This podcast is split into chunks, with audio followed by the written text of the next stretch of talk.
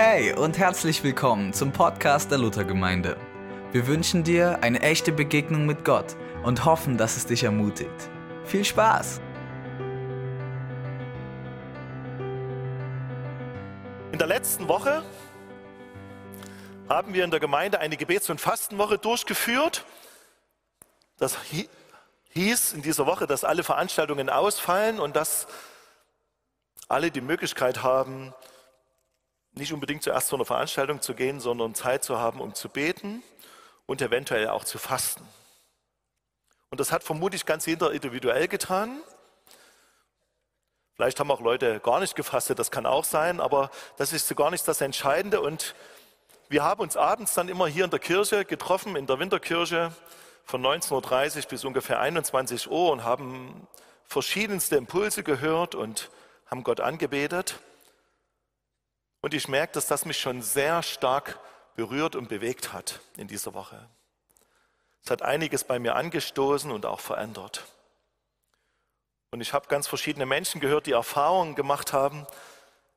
Zum Beispiel hat mich beeindruckt, dass ein Mann an einem Abend nach vorne gekommen ist und hat gesagt, an dem Abend ging es um Vergebung und um Versöhnung, dass auf ihn ein Mann zugekommen sei, mit dem er 16 Jahre nicht geredet hat. Aber die gehen zusammen in diese Gemeinde und sind aufeinander zugegangen, haben miteinander gesprochen, gebetet und sich vergeben und dann hier vorne noch gemeinsam das Abendmahl gefeiert. Und so haben noch manche andere, denke ich, was erlebt. Wer was erzählen will, der kann gerne nach vorne kommen. Ich habe gemerkt, dass mich persönlich und auch in euren Zeugnissen, auch durch verschiedenste Gespräche, dass dieses Gebet, auch dieses konzentrierte Gebet in dieser Woche, sich dafür Zeit zu nehmen, Gott Raum zu geben, dass das tatsächlich Situationen verändert. Und das ist einerseits das Gebet, wie wir es im Matthäus-Evangelium Kapitel 6 lesen, wo die Jünger fragen, Jesus lehre uns beten, dass man zum Beispiel für sich persönlich in ein Zimmer geht, abgeschottet für sich, geht und dort betet. Da heißt es, geh in dein Kämmerlein und rede im Verborgenen zu Gott, deinem Herrn heißt so für mich, dass ich diese persönliche Beziehung zu Jesus pflege, vor ihm stille bin, wie die Jasmin höre, was er zu sagen hat. Aber es hat mich auch ermutigt an den Abenden, wie Leute aus unserer Gemeinde zusammengekommen sind, um zu beten. Und als ich über dieser Predigt saß, habe ich mich so ein bisschen informiert und habe so einen Gedankenanstoß bekommen aus, einer, aus einem Referat zum Thema Gebet. Und an dem habe ich mich jetzt so ein bisschen lang gehangelt und da ist mir nochmal deutlich geworden, wir wissen alle, dass Gebet wichtig ist und grundlegend, aber ich habe gelesen, dass schon von Beginn an in, einer, in den Gemeinden, von Beginn an dieses Gebet eine herausragende oder man könnte auch sagen, die zentrale Stellung hatte. Das heißt in der Apostelgeschichte Kapitel 2, Vers 42, heißt es über die erste Gemeinde in Jerusalem, Sie aber blieben beständig, also immer, immer während in der Lehre der Apostel. Das heißt, sie haben das Wort Gottes gehört, predigten, sind unterwiesen worden. Sie blieben beständig in der Lehre der Apostel und in der Gemeinschaft. Sie haben sich also zusammengefunden, haben das zusammengetan, nicht jemand für sich alleine. Sie blieben beständig in der Lehre der Apostel und in der Gemeinschaft und dem Brotbrechen. Sie haben das Abendmahl gefeiert und im Gebet, so heißt es das dort. Jedes einzelne Element wird betont und auch gerade das Gebet. Das waren die Dinge, in denen die Gläubigen der ersten Gemeinde beständig blieben. Gebet war etwas, was in dieser ersten Gemeinde beständig da war. Nicht einmal in der Woche oder sonntags im Gottesdienst, sondern beständig.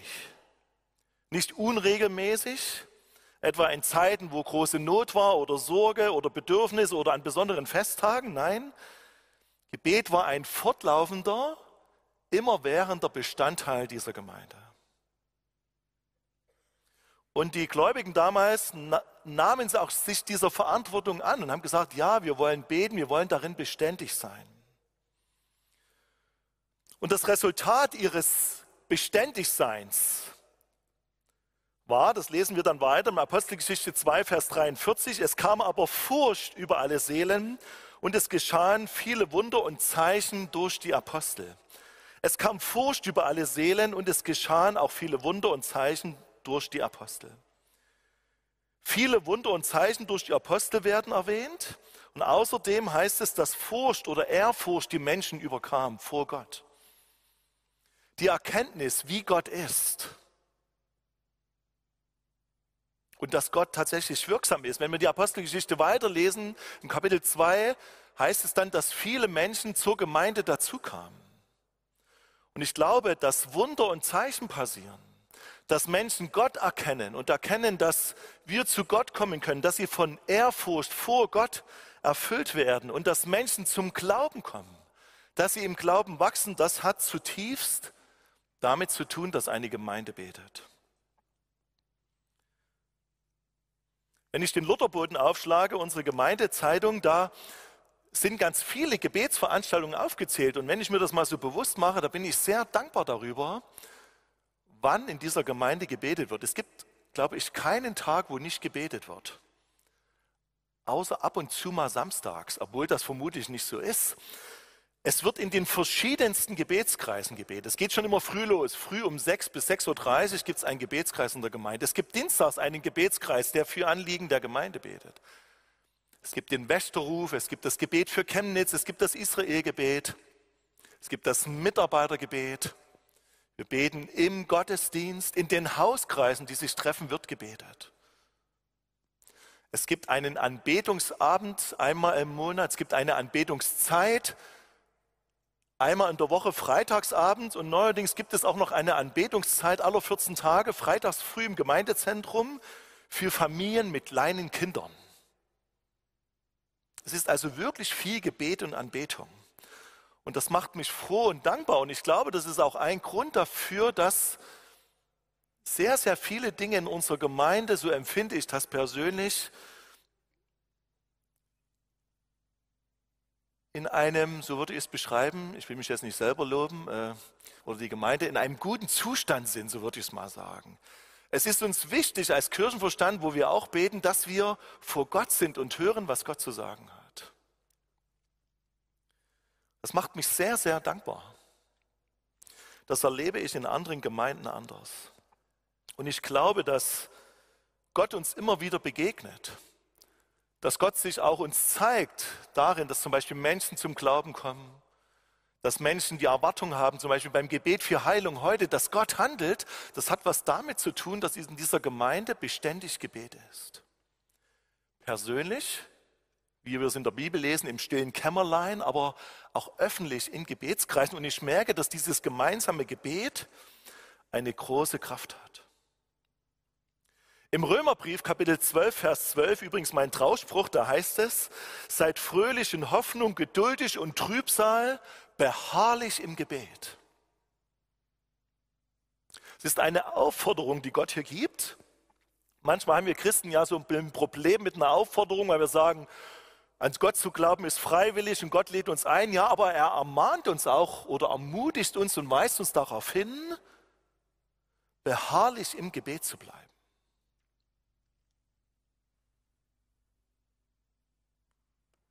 Weil wenn wir beharrlich im Gebet dran sind, auch in Zeiten der Trübsal oder in Zeiten der Tiefen, wenn wir durch Täler gehen, dann bleibt die Verbindung zwischen uns und Gott bestehen.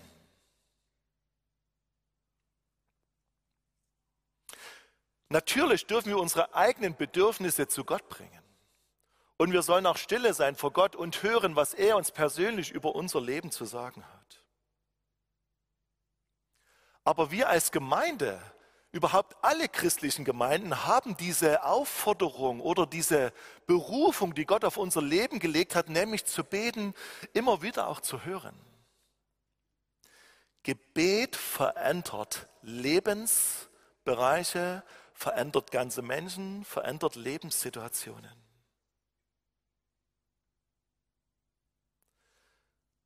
Dass Menschen zur Gemeinde dazugekommen sind, damals in Jerusalem, hätte, hatte etwas damit zu tun, dass die Gemeinde gemeinsam gebetet hat. Wenn wir die Apostelgeschichte weiterlesen, wirklich eine Abenteuergeschichte der ersten Gemeinde, da werden wir ganz viele Textbereiche entdecken, zum Beispiel, wo zweite Apostel im Gefängnis saßen.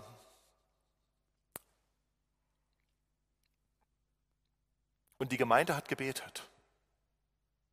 Und die Leute, die dort im Gefängnis saßen, die haben erlebt, weil durch das Gebet der Gemeinde ihre Fesseln zerrissen sind. Die haben dort ein Wunder in diesem Gefängnis erlebt. Ihre Fesseln wurden zerrissen.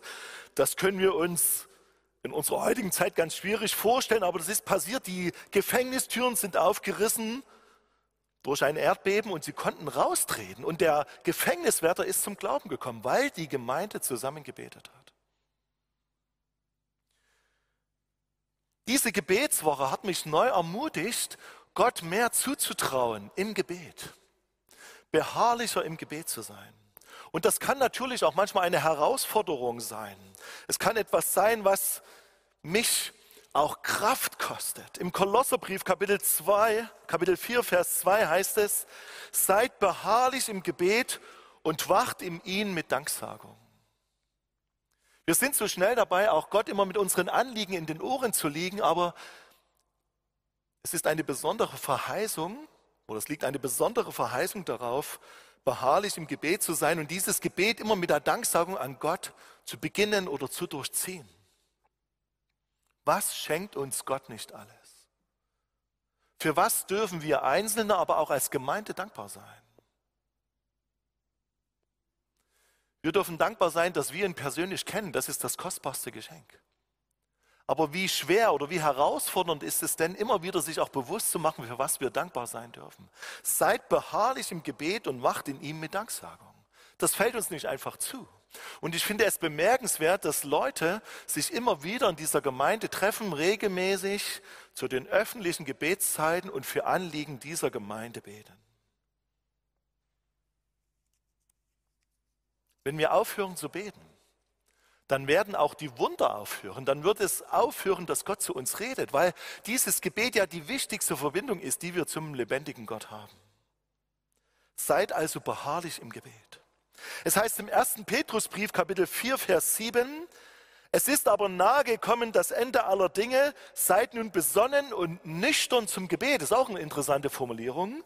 Es ist aber nahe gekommen das Ende aller Dinge, seid nun besonnen und nüchtern zum Gebet. Wir leben in einer Zeit, die ist extrem herausfordernd. Die Gottesferne in unserer Gesellschaft, die nimmt zu. Wir spüren auch, dass es Entwicklungen gibt in unserer Gesellschaft, politisch, gesellschaftlich, die uns Sorgen machen. Das betrifft die Politik, das betrifft Dinge, die sich tagtäglich in unserer Gesellschaft ereignen. Alle Dinge verändern sich. Wir haben, oder manche haben vielleicht mehr das Gefühl, dass sich die Dinge so stark verändern, dass auch unser christlicher Glaube angefochten ist. Und manche denken vielleicht auch, ja, es ist doch alles trotzdem noch schön in unserer Zeit. Wir kriegen unser Geld, wir dürfen uns als Christen treffen, aber ich spüre, dass auch Glaubensdinge in dieser Zeit enorm angefochten sind. Wenn du deinen Glauben bekennst, deine persönlichen christlichen Überzeugungen anderen Menschen mitteilst, dann kann es sein, dass du in irgendeine politische Ecke gestellt wirst. Wenn du aus Glaubens- und Gewissensgründen gewisse Dinge in unserer Gesellschaft nicht unterstützt, dann erlebst du Ablehnung und Diffamierung. Deswegen glaube ich, es ist ein, ein Irrtum zu denken, dass wir Christen weiterhin in unserem Land so ruhig und gemütlich dahin leben können, sondern ich glaube, dass die Zeit sich auch in Glaubensdingen zuspitzen wird. Es wird angefochten sein, an Jesus Christus zu glauben. Es könnte sein, dass wir in diesem Jahr Schwierigkeiten bekommen, wenn wir viel öffentlicher und offensiver unseren Glauben mit Jesus bekennen und diesen Glauben leben. Ich weiß, dass Gott uns versorgen wird, aber wir sollen nüchtern sein und auf die Dinge blicken, die in dieser Welt passieren. Deswegen finde ich das so bemerkenswert, dass es den Wächterruf zum Beispiel gibt. Immer am 9. eines Monats trifft sich von 10 bis 12 Uhr. Das ist für die Leute, die arbeiten, etwas schwierig, aber das Wächterrufgebet, dafür sind wir als Region und auch als Luthergemeinde verantwortlich. Und da treffen sich Leute, um besonders für die politische und gesellschaftliche Situation zu beten. Warum tun wir das? Wir tun das, weil wir glauben, dass wir durch Gebet Dinge in unserem persönlichen Umfeld und auch in diesem Land beeinflussen können. Wir glauben, dass das Gott durch dieses Gebet Dinge in diesem Land verändert. Und wir sollen beten und nüchtern sein und besonnen sein und zum Gebet zusammenkommen. Wir sollen nicht nur uns austauschen und meckern über all die schwierigen und herausfordernden Dinge. Auch die Dinge, wo wir sagen, dort werden wir veräppelt als Gesellschaft oder als Christen. Sondern wir sollen die Dinge, die in dieser Zeit sind, deuten aus dem Wort Gottes. Und wir sollen dafür beten. Wenn ich Menschen höre, dass sie über diese Gesellschaft meckern, auch über unsere Politiker, dann kann ich das in vielen Bereichen gut nachvollziehen. Aber wenn es dabei bleibt, dann bewegen sie sich nicht auf biblischer Grundlage, sondern Gott fordert uns heraus, zu beten für unser Land, für die Dinge, die in diesem Land passieren. Deswegen sollen wir uns bewusst machen, in welcher Zeit wir leben und besonnen sein und nüchtern zum Gebet. Und dann gibt es noch einen anderen Vers, der mir wichtig geworden ist, Epheserbrief Kapitel 6, Vers 18. Betet alle Zeit mit Bitten und Flehen im Geist und wacht dazu mit aller Beharrlichkeit im Gebet für alle Heiligen. Ich wiederhole es nochmal. Betet alle Zeit mit Bitten und Flehen im Geist und wacht dazu mit aller Beharrlichkeit im Gebet für alle Heiligen. Hier heißt es wieder, betet alle Zeit und wacht dazu mit aller Beharrlichkeit. Und hier heißt es mit Bitten und Flehen, das sind zwei Ausdrücke, zwei Aspekte, die wichtig sind. Bitten und Flehen. Bitten und Flehen im Geist, so heißt es hier. Was ist damit gemeint? Ich denke, das meint, dass wir natürlich die Dinge in dieser Welt sind, sehen, wahrnehmen und dafür beten, aber dass wir nochmal in einer besonderen Weise auch stille werden vor Gott und den Heiligen Geist bitten, dass er uns zeigt, für was wir beten sollen. Das ist das eine. Und ich meine, beten im Geist heißt auch, dass Menschen diese Gabe haben, zum Beispiel in Sprachen zu beten oder in Zungen. Das kann man nachlesen im 1. Korintherbrief, Kapitel 12. Das Beten im Geist bezieht sich nach meiner Hinsicht auch auf das Beten in Sprachen oder in Zungen. Eine Gabe, die Gott vielen Christen gegeben hat. Und das ist eine Möglichkeit des Betens, wo unser Verstand, ich würde mal sagen, nicht ausgeschaltet ist, aber wo wir uns nicht Sätze bilden, wo wir uns nicht erst überlegen, was wir beten. Und manche in unserer Gemeinde haben diese Gabe. Manchen haben diese Gabe nicht. Aber wenn wir darin beten, wird in einer besonderen Art und Weise die Beziehung zu Jesus gestärkt. Und wir beten manchmal Dinge, die wir selber nicht verstehen. Ich habe mich im Alpha-Kurs mal daran erinnert, dass da haben wir dieses Sprachengebet mal geübt, dieses Beten im Geist. Und da gab es jemanden, der hatte eine Auslegung und das hat Menschen, die in diesem Raum waren, die noch nichts vom Beten im Geist wussten, total berührt. Oder ich habe mal eine Geschichte gehört, da hat mal einer für eine andere Person in Sprachen gebetet. Und er wusste, die wusste nicht, was das war. Und die andere Person, die hat es dann verstanden und die hat gesagt, du hast gerade in Russisch gebetet. Da kannte kein Russisch, das war ein Engländer. Und er hat gesagt, was habe ich denn gebetet? Mein liebes Kind, mein liebes Kind. Und da habe ich gemerkt, dieses Beten im Geist heißt, wirklich dem Geist Gottes Raum zu geben. Erstmal zu fragen, Geist Gottes, für was soll ich beten? Punkt eins. Und auch offen zu sein, dass Gott uns eventuell ganz persönlich diese Gabe gegeben hat, in Zungen oder in Sprachen zu beten. Das sagt der Autor des Epheserbriefes aber nicht nur einer einzelnen Person, sondern er sagt es uns als Gemeinde. Betet alle Zeit mit Bitten und Flehen im Geist und wacht dazu mit aller Beharrlichkeit im Gebet für alle Heiligen. Das heißt, wir sollen auch für die besonders eintreten, die in dieser Welt aufgrund ihres Glaubens verfolgt werden. Ich habe schon ganz viele Berichte gehört von Open Doors, einer Organisation, die sich besonders mit den Menschen in Verbindung setzt, die in einigen Ländern auf dieser Erde im Gefängnis sitzen, weil sie an Gott glauben. Und für diese Menschen, die dort im Gefängnis sitzen, ist es eine totale Ermutigung, weil sie wissen, es gibt Menschen, zum Beispiel in Europa, die für sie beten. Sie wissen, ich sitze hier im Gefängnis, aber Menschen beten für mich, dass ich standhaft bleibe, dass ich meinen Glauben an Gott nicht verliere. Das meint dieses Gebet für alle Heiligen. Die Bibel ist voll, wenn es um das Thema Gebet geht. Ich habe es nur mal schlaglichtartig einige Dinge herausgeholt. Aber ich spüre, dass mit dieser Gebets- und Fastenwoche und mit den Veranstaltungen, die oder mit den Gebetstreffen, die es in unserer Gemeinde gibt, das Gebet in unserer Gemeinde noch lange nicht erledigt ist. Und ich ermutige euch, sich neu auf Entdeckungsreise zu, zu, zu begeben, was das persönliche Gebet betrifft und wo ihr euch trefft mit anderen Menschen, um zu beten. Nicht nur für andere Menschen, sondern für dieses Land, für diese Gemeinde, für verschiedenste Anliegen. Dieses Thema ist mir deswegen auch wichtig geworden, nicht nur weil es die Gebets- und Fastenwoche gab, sondern weil sich ab morgen wiederum eine Gebetswoche in Chemnitz ereignet. Ich habe euch Flyer mitgebracht, die liegen hinten außen der Winterkirche, die könnt ihr euch dann gerne mitnehmen. Es findet in Chemnitz eine Allianz-Gebetswoche statt. Verschiedenste Gemeinden tun sich zusammen, alle Christen tun sich zusammen, um zu beten. Um zu beten, dass sich das Reich Gottes in dieser Stadt und in diesem Land ausbreitet. Und ich glaube zutiefst, wenn wir Gebet nicht nur benutzen und manchmal auch missbrauchen, damit Gott sich um unsere persönlichen Dinge kümmert, sondern wenn wir uns einklingen in die weltweite Gebetsgemeinschaft, dann wird Veränderung passieren. Dann werden Menschen zum Glauben kommen, dann wird es nochmal Erweckung geben, auch in diesem Land, was zu gottlos ist. Wenn wir uns zusammenschließen und beten, dann wird das Auswirkungen haben auf uns selbst, auf unsere Gesellschaft, auf unsere Stadt, auf unsere Orte, wo wir arbeiten und leben, dann wird das Auswirkungen haben auf die Konflikte in dieser Welt und nicht zuletzt auch in unseren Gemeinden. Ich habe euch vor uns von dem Beispiel erzählt, wo dieser Mann nach 16 Jahren auf den anderen Mann zugegangen ist. Ich habe vermutlich in den 16 Jahren bestimmt schon mal über Vergebung und Versöhnung gepredigt.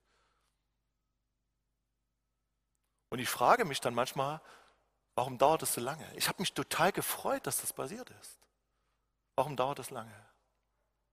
Weil ich glaube, dass wir einen Mangel haben, dem Wort Gottes gegenüber gehorsam zu sein und mit Gott über dieses Wort Gottes, was er zu uns gesprochen hat, zu sprechen. Ich glaube persönlich, dass Gott uns in unserem Leben schon ganz viele Dinge gesagt hat. Aber wir in manchen Bereichen nicht bereit sind, diese Dinge umzusetzen. Punkt 1. Und wenn wir beten würden, nicht nur für unsere Dinge, sondern unseren Horizont, unseren Gebetshorizont weiten würden, dann würden uns viel, viel mehr Dinge klar werden. Ich ermutige euch, wirklich persönlich Zeit in euer persönliches Gebetsleben zu investieren. Aber ich ermutige euch auch zu fragen, Gott, beauftragst du mich für eine bestimmte Sache im Gebet einzutreten? Vielleicht mit anderen. Vielleicht fängst du an, auf deiner Arbeit zu beten. Und vielleicht findest du Mitstreiter, die mit dir zusammen auf deiner Arbeit beten. Ich weiß von einem jungen Mann in unserer Gemeinde, der hat einen Gebetskreis gegründet bei Siemens. Cool. Ich weiß von Lehrern, die in ihrer Schule beten, weil dort ein Gebetskreis existiert. Und vielleicht ruft dich Gott, nicht nur für dich persönlich in Verbindung mit ihm zu treten, sondern vielleicht ruft dich Gott in noch eine ganz andere Verantwortung die viel größer ist, das heißt dein persönliches Umfeld, um dort einzutreten für unser Land, für unsere Stadt, für Mitmenschen, die um dich herum sind. Und vielleicht war für dich diese Gebetswoche ein Startpunkt, zu beten, gezielter, bewusster oder auch mehr zu beten.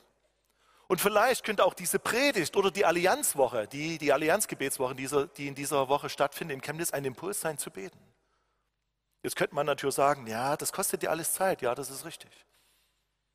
Aber wir haben genug Zeit. Es ist nur eine Frage der Prioritätensetzung. Und das ist mir ganz wichtig. Kriegt jetzt bitte kein schlechtes Gewissen, wenn ihr sagt, ey, ich bin noch nicht in einem Gebetskreis. Nee, das will ich nicht. Sondern frag Gott. Gott, Jesus, willst du mich ermutigen in diesem Bereich Gebet? Wo soll ich in diesem Bereich investieren? Soll ich das tun? Bitte rede du zu mir deutlich, damit ich es verstehe. Rede zu mir, zu meinem Geist, damit ich es aufnehmen kann. Und wenn ihr etwas hört, dann setzt es auch um. Amen. Wir wollen jetzt gleich zusammen beten. Und wir haben das letzte Woche schon mal gemacht. Wir wollen das heute auch tun. Wenn ich schon über das Gebet spreche, dann lasst uns auch zusammen beten. Wir wollen uns in kleinen Gruppen zusammenfinden. Zwei, drei Leute und wollen für zwei Anliegen beten. Wir wollen uns dafür Zeit nehmen. Ich sage die Anliegen gleich nochmal von hier vorne. Das erste Anliegen ist tatsächlich, dass wir beten wollen, nochmal ganz konkret für unser Land. Wir wollen beten für die Allianzgebetswoche, dass Menschen sich treffen, um zu beten. Es gibt vielfältige Orte, wo man beten kann, steht alles in diesem Flyer. Wir wollen für die politische und gesellschaftliche Situation in unserem Land beten. Wir wollen für die Menschen beten, die Gott nicht kennen in unserem Land für die Verantwortungsträger in Politik und Gesellschaft und dafür eintreten, dass Gott sie berührt und erreicht. Das ist nötig. Und wir wollen in einem zweiten Punkt, das bitte ich euch auch, dass ihr das mit aufnimmt, für die Menschen beten, die krank sind. Heute ist das Gebet für Heilung nach dem Gottesdienst. Lasst uns darum beten, dass Gott Menschen berührt, die körperlich, seelisch oder geistlich krank sind. Es gibt noch ein ganz konkretes Gebetsanliegen. Manche von euch kennen den Klaus Mück, ein Mitglied unserer Gemeinde. Die Rita, die wird es auch zuschauen. Der Klaus Mück liegt im Krankenhaus, hat einen Herzinfarkt und das hat sich noch nicht gebessert. Lasst uns ganz konkret für den Klaus Mück beten oder wenn ihr persönlich Leute kennt, die krank sind, lasst uns persönlich auch in dieser Gebetszeit jetzt für Menschen beten. Also findet euch mit anderen Leuten zusammen, zwei, maximal drei, wenn einer das nicht gewohnt ist dann habt Mut, auch trotzdem aufeinander zuzugehen und zu beten. Lasst uns beten. Ich werde dann das Gebet von hier vorne beenden.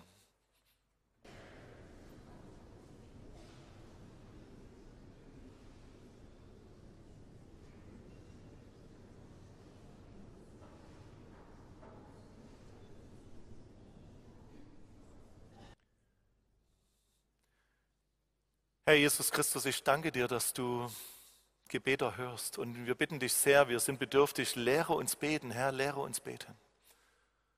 Ermutige du uns immer wieder, sich auch zum Gebet zu treffen, als Gemeinde beharrlich und beständig im Gebet zu bleiben.